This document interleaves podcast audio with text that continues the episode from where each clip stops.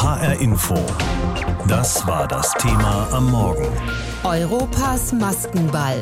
Heute geht die Fußball-EM los. Ja, die beginnt heute Abend in Rom mit einem Jahr Verspätung. Die Pandemie hat auch den Fußball aus dem Tritt gebracht, aber die Infektionszahlen, die gehen europaweit zurück. Das Turnier also beginnt. Mein Kollege Martin Roschitz beobachtet die deutsche Fußballnationalmannschaft und zwar in ihrem Vorbereitungslager und zwar in Herzogenaurach. Eine ganz besondere Einrichtung, ein besonderes Quartier. Und ich habe Martin Roschitz heute Morgen gefragt, wie denn die Stimmung dort ist, was man dort hört. Die Stimmung ist sehr gut. Den Spielern gefällt dieser Nachbau vom Campo Bahia hier im Frankenland ganz gut. Hier gibt es einen Karpfenweiher. Auf der einen Seite sind wir Journalisten, auf der anderen Seite eben die Spieler. Die ganz große EM-Stimmung ist jetzt noch nicht zu spüren, aber die kommt sicher noch, wenn es losgeht heute Abend 21 Uhr in Rom mit dem Spiel Türkei gegen Italien. Was ist denn von diesem Spiel heute Abend zu erwarten? Auf was kann man sich da freuen?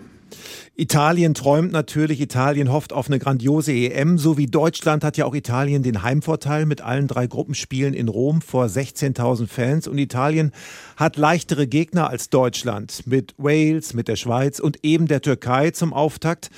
Zum Vergleich, Italien hat die letzte Niederlage vor fast drei Jahren kassiert und die Türkei ist defensiv gut organisiert, trotzdem natürlich Außenseiter. Italiens Nationaltrainer hat das Ziel klar formuliert. Wir wollen im Finale stehen im Wembley Stadion. Der Titel könnte eine Wiedergeburt sein für den Fußball und für ganz Italien. Und er meint damit das Land, das wie kaum ein anderes in Europa vom Coronavirus getroffen wurde. Nun sprechen wir über Fußball, aber in diesen Zeiten kann man kaum über Fußball reden, ohne auch über Corona zu sprechen. Die spanische Nationalmannschaft, die hat einen Corona-Fall. Die Mannschaft steht unter Quarantäne. Wie angespannt in diesem Turnier oder vielleicht sogar entspannt ist die Situation? Naja, also steht ja nicht unter direkter Quarantäne. Im Prinzip stehen ja alle Mannschaften, wenn man so hm. will, unter Quarantäne, weil sich alle Mannschaften abschotten und strenge Hygienekonzepte verfolgen. Es ist natürlich ein logistischer Albtraum, muss man sagen. 24 Teilnehmer in elf europäischen Städten, das ist überhaupt nicht Corona-tauglich. Das ist auch nicht umweltfreundlich.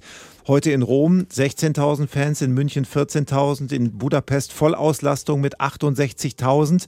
Ob das alles gut geht, steht in den Sternen. Man hat es gesehen bei den Spaniern. Ein bestätigter Fall und bei den Schweden zwei bestätigte Fälle.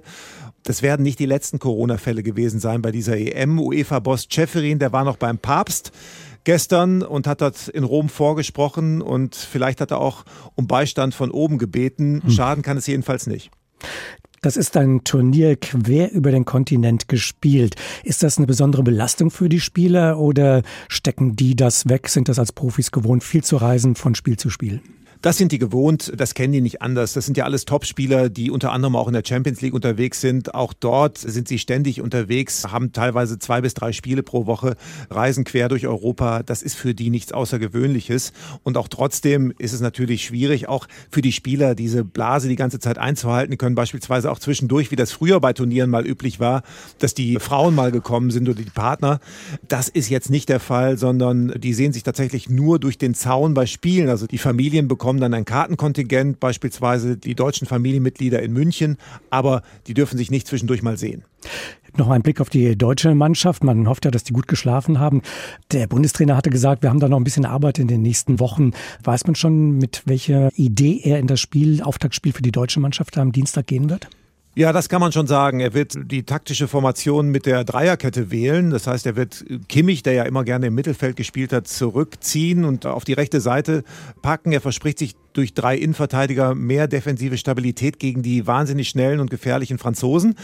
Und äh, das ist so seine Idee, die er hat. Ob die dann am Ende aufgeht, wird man sehen. Ich denke, ein Unentschieden, so ein 1-1 zum Beginn gegen Frankreich, gegen den Weltmeister, wäre schon ein Erfolg und ein guter Start ins Turnier. Ja, das lange Warten, Hoffen und Bangen für die Fans hat ein Ende. Die EM also kann stattfinden. Sie findet statt. Oft anders als in anderen Zeiten, aber es kann gespielt werden und das sogar mit Zuschauern. Die EM beginnt heute und zwar in Rom mit dem Spiel Italien-Türkei. Horden von Fans aus aller Welt, die durch die Innenstadt ziehen, die Bars belagern. Nicht hier in Rom, vielleicht muss man sagen, noch nicht. Momentan ist es ruhig in der Stadt. Es wirkt so, als wären kaum Touristen hier. Es gibt sie aber, die Fans. Man muss sie nur ein bisschen suchen. Zum Beispiel in der Casa Azzurri, einem der Fan-Hotspots in Rom. Wer schon immer mal neben Nationaltorhüter Gianluigi Donnarumma sitzen wollte, ist hier richtig. Die Sitzplätze vor der Großbildleinwand, auf der die Spiele übertragen werden, sind durch Pappaufsteller von Spielern der italienischen Nationalmannschaft getrennt. Die italienischen Tifosi, die Fans, trinken hier schon mal ein Bier und können kaum erwarten, dass es wirklich losgeht. Das Schönste ist, dass es Zuschauer im Stadion gibt. Es ist sehr aufregend, auch für uns Fans. Ich hoffe, dass alles gut läuft.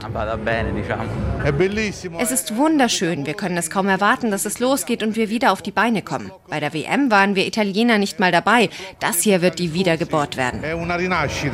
Einige werden das Auftaktspiel gegen die Türkei hier schauen, andere im Fanbereich auf der Piazza del Popolo. Public Viewing ist in Italien möglich. Und ein paar Glückliche haben auch Tickets fürs Stadion ergattert. Und wer wird Europameister? Stefano aus Rom sagt auf Deutsch das, was die meisten hier denken. Ich hoffe, dass Italien gewinnt, weil dieses Jahr haben wir ein sehr starkes Team und ich glaube echt daran. Nur wo sind die türkischen Fans? Zum Teil gar nicht erst angereist, wie sich herausstellt. Wegen der Pandemie ist die Einreise aus der Türkei nach Italien zu touristischen Zwecken nicht erlaubt. Auch wer eine Karte fürs Spiel hat, darf grundsätzlich erstmal nicht rein. Am Trevi-Brunnen sind aber doch ein paar Türkei-Fans. Die beiden hier kommen aus Deutschland, konnten also problemlos einreisen und haben Tickets fürs Spiel. Die Spannung ist auf jeden Fall sehr groß. Wir waren jetzt über anderthalb Jahre nicht im Stadion. Und darauf freuen wir uns sehr. Natürlich ist es ein bisschen getrübt, weil ja nicht so viele ins Stadion rein dürfen. Ist auf jeden Fall nochmal ein anderes Gefühl, diese Stimmung nochmal zu erleben. Vor allem jetzt EM-Auftakt erlebt man auch nicht jeden Tag und ja, wir freuen uns drauf. Jetzt noch ein Corona-Test. Ohne den kommt man nicht ins Stadion. Und dann geht's auch bald schon los. Ich denke mal, man wird am meisten die Türken hören. Wir sind ja dafür bekannt, dass wir lautstark sind und ich denke, wir werden die Italiener übertönen. Und ich hoffe einfach, dass wir die Mannschaft pushen werden und den Sieg uns holen werden. Heute Abend der Auftakt zur Fußball-Europameisterschaft mit dem Spiel Italien-Türkei in Rom. Von dort berichtete Lisa Weiß. Seit der Weltmeisterschaft 2006 weiß man in Deutschland, was Fußballpartys auf Straßen und Plätzen sind. Fremde Menschen, die sich da freudig in den Armen liegen, zu Tausenden ihre Mannschaft feiern. Ja, all das wird es in diesem EM-Sommer nicht geben. Und dennoch, so leicht lassen sich die Fans ihre Vorfreude dann doch nicht nehmen. Sven Litzenberg über Menschen, die versuchen, das Beste draus zu machen. Menschen, die ein Fußballspiel bejubeln, gemeinsam beim Public Viewing.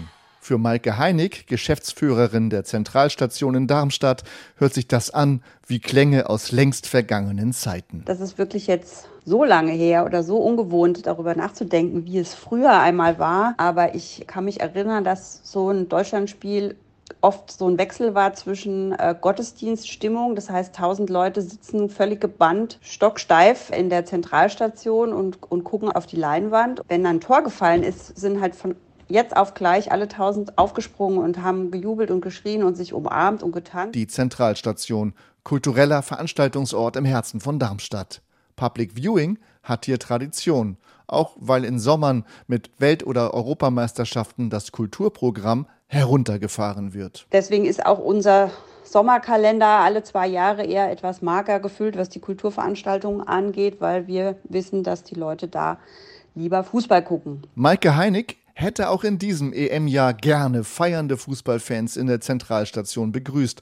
Aber sie hat sich schweren Herzens dagegen entschieden. Corona ist mächtiger als König Fußball. Das heißt, wir müssen sehr viel Personal stellen. Jeder Gast muss sich registrieren, er muss eine Maske tragen. Wir wissen noch nicht, wie es mit Getränken ist, ähm, indoor. Es besteht noch eine Testpflicht bei Veranstaltungen plus die Abstandsregeln, bis hin zu dass die Kapazität auch noch im Raum eben auf 100 beschränkt ist. Peter Raschke aus Frankfurt will sich die Vorfreude auf den EM-Sommer jedenfalls nicht verderben lassen. Seine Planungen sind fast abgeschlossen. Wir sind super vorbereitet. Wir haben hier in Frankfurt so einen kleinen Hinterhof, der ist abgeschlossen.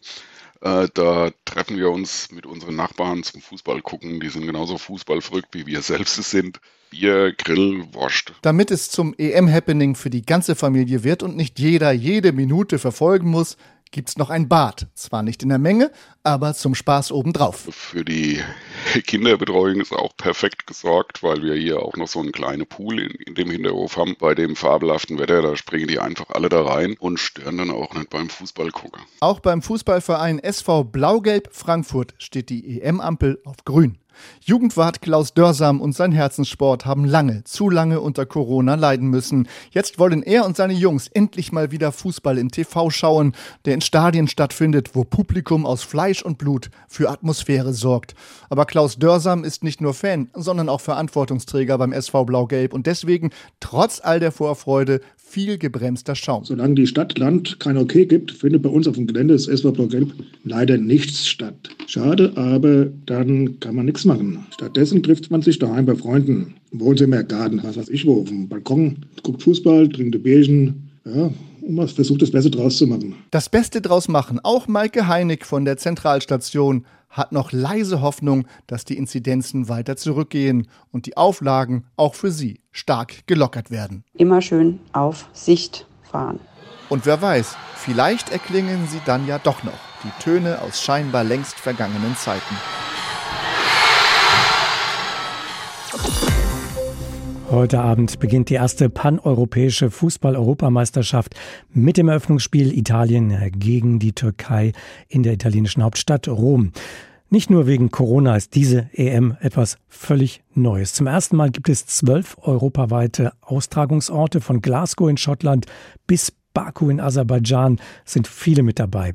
Ich habe mit Nia Künzer darüber gesprochen. Sie ist Fußball-Weltmeisterin und ARD-Fußballexpertin. Viele Länder, viele Austragungsorte bei dieser EM. Die Spieler eigentlich immer auf gepackten Koffern sitzend. Ist das eine besondere Belastung oder stecken die das weg? Ja, ich glaube, die Reisestrapazen oder wie man sie nennen soll oder will, sind nicht das Problem. Natürlich ist eine Euro, die so zum ersten Mal ausgetragen wird unter Pandemiebedingungen, glaube ich, die größere Herausforderung. Aber die Strapazen und die andere und Abreise, ich glaube, das sind die Mannschaften einfach auch gewöhnt aus dem Liga-Alltag. Was sind denn die großen Herausforderungen in Sachen Corona? Das könnten ja zum einen sein, dass die Quarantänen drohen dem einen oder anderen Team, Stichwort Portugal oder Spanien. Auf der anderen Seite, die Stadien sind ja nicht äh, alle voll besetzt. Wo sehen Sie die größten Herausforderungen? Ja, im Grunde kann man ja froh sein, dass das Turnier so ausgetragen werden kann und das auch noch mit Zuschauern. Das war sicherlich vor einigen Monaten noch nicht so wirklich vorstellbar. Wir sehen ja, dass es keine hundertprozentige Sicherheit gibt. Es gibt schon kurz vor dem Turnier Fälle bei Spanien, positive Fälle auch bei Schweden. Also das wird natürlich die große Kraftanstrengung sein, keine positiven Fälle während des Turniers zu haben und natürlich auch zu schauen, wie funktioniert das Zuschauerkonzept, weil ich glaube, da gucken die Ligen auch sehr gespannt drauf gerade im Hinblick auf die nächste Saison und da möglicherweise Zuschauererlaubnis. Schauen wir mal auf den sportlichen Aspekt. Italien tritt heute im Eröffnungsspiel gegen die Türkei an. Die Italiener werden als äh, Geheimfavorit gehandelt, obwohl bei dem Wort Geheimfavorit, ja, ist es ja schon nicht mehr geheim. ähm, wie gut ist das Team aus Ihrer Sicht? Ja, also ich traue Ihnen auch viel zu, aber ich finde, das Feld ist ja relativ groß bei diesem Turnier und manchmal komme ich mir so ein bisschen vor wie in eine Glaskugel schauen, weil um so ein Turnier zu gewinnen, da muss ja wirklich alles passen. Von Gruppenphase bis zu den K.O.-Spielen. Und da gehört vielleicht an der einen oder anderen Stelle tatsächlich auch mal Glück dazu. Eine ordentliche, sag ich mal, Fitness, eine mannschaftliche Geschlossenheit. Von daher ist es total schwierig vorherzusehen, welche Mannschaft es tatsächlich schafft, durch dieses Turnier zu kommen und tatsächlich dann auch das Finale für sich zu entscheiden. Aber klar, alle sprechen auch von Italien, aber ich sehe da natürlich auch noch andere Mannschaften wie Frankreich, die ein hervorragendes Team haben, wahnsinnige Einzelspieler oder Einzelqualitäten haben. Äh, irgendjemand hat ausgerechnet, Belgien soll auch ein Geheimfavorit sein. Also sehr schwierig bei so einem großen Turnier mit so vielen Top-Mannschaften wirklich äh, ernsthaft vorhersagen zu wollen, wer es am Ende macht. Für Bundestrainer Joachim Löw ist es das letzte Turnier mit der DFB-Auswahl. Wie sieht das aus Sicht des Teams aus? Eher gut oder schlecht? Will man da nochmal eine gute Figur machen oder ist das eine Belastung? Ich glaube ehrlich gesagt weder noch. Wer im EM-Kader steht, Nationalspieler ist, die Möglichkeit hat, Europameister zu werden, das ist nicht böse gemeint, aber da ist nicht an erster Stelle relevant, ob der Trainer danach aufhört oder nicht, muss man ganz ehrlich sagen. Die Spieler werden Gas geben und werden natürlich versuchen, das Beste zu geben und sich als Mannschaft, sage ich mal, so gut wie möglich zu präsentieren. Man hat ja gesehen, was es bewirkt, sage ich mal, eine mannschaftliche Geschlossenheit bei der U21. Ich kann mir nicht vorstellen, dass es tatsächlich eine Rolle spielt, ob der Trainer bleibt oder nicht. Das darf keine Rolle spielen. Bei ihm selbst habe ich das Gefühl, dass er relativ entspannt ist und das noch gar nicht so im Hinterkopf hat, sondern sehr fokussiert eben auf dieses Turnier macht ja auch Sinn. Und er hat ja zwei zurückgeholt, die er eigentlich ursprünglich mal nicht mehr im Team haben wollte, Thomas Müller und Mats Hummels. Die sind wieder da. War das eine gute Entscheidung? Ja, kann man nicht anders sagen. Also es sind natürlich zwei Spieler, die auch vorangehen können. Abgesehen natürlich, dass sie auch eine gute Saison oder eine sehr gute, Thomas Müller eine sehr gute Saison gespielt haben. Zwei äh, Leistungsträger und Führungsspieler, die einer Mannschaft auch, sage ich mal, eine Richtung geben können. Von daher war es so ein Zwischending. Es war jetzt nicht die komplette Rolle rückwärts. Er hat die Größe bewiesen, finde ich schon zu sagen. Bei den zwei sehe ich das Potenzial oder auch den Mehrwert für die Mannschaft und für das Turnier. Ja, denke, richtige Entscheidung. Klar, der Druck war groß, aber ich weiß nicht, ob Löw sich wirklich davon hat beeinflussen lassen. Das deutsche Team hat es nun in der eigenen Gruppe mit Weltmeister Frankreich und mit Europameister Portugal zu tun. Das sind ja schon echte Herausforderungen. Man könnte ja auch annehmen, vielleicht ist es auch ganz gut, dass es keine vermeintlich leichten Mannschaften sind, mit denen die Deutschen ja immer mal wieder ihre Probleme hatten. Wie stehen die Chancen der Deutschen aufs Weiterkommen bei einer solchen Ausgangslage? Ja, die Gruppe ist natürlich schon der Hammer. Andererseits aus meiner Sicht super attraktiv natürlich ein Auftaktspiel im Prinzip gegen Frankreich nicht ganz einfach in dieser Gruppe zu bestehen. Ich traue es den Deutschen aber trotzdem zu. Ich habe den Eindruck, dass die Mannschaft zusammenwächst und auch, sage ich mal, alle Rahmenbedingungen so sind, dass sie voll fokussiert sind und durchaus auch um ihre Stärken wissen. Sicherlich haben wir vielleicht nicht die beste individuelle Qualität, aber die Offensive und auch das Mittelfeld kann sich definitiv ja sehen lassen. Von daher werden wir die Gruppe schaffen, bin ich überzeugt und traue auch der deutschen Mannschaft ein Viertelfinale zu. HR Info. Das Thema. Wer es hört, hat mehr zu sagen.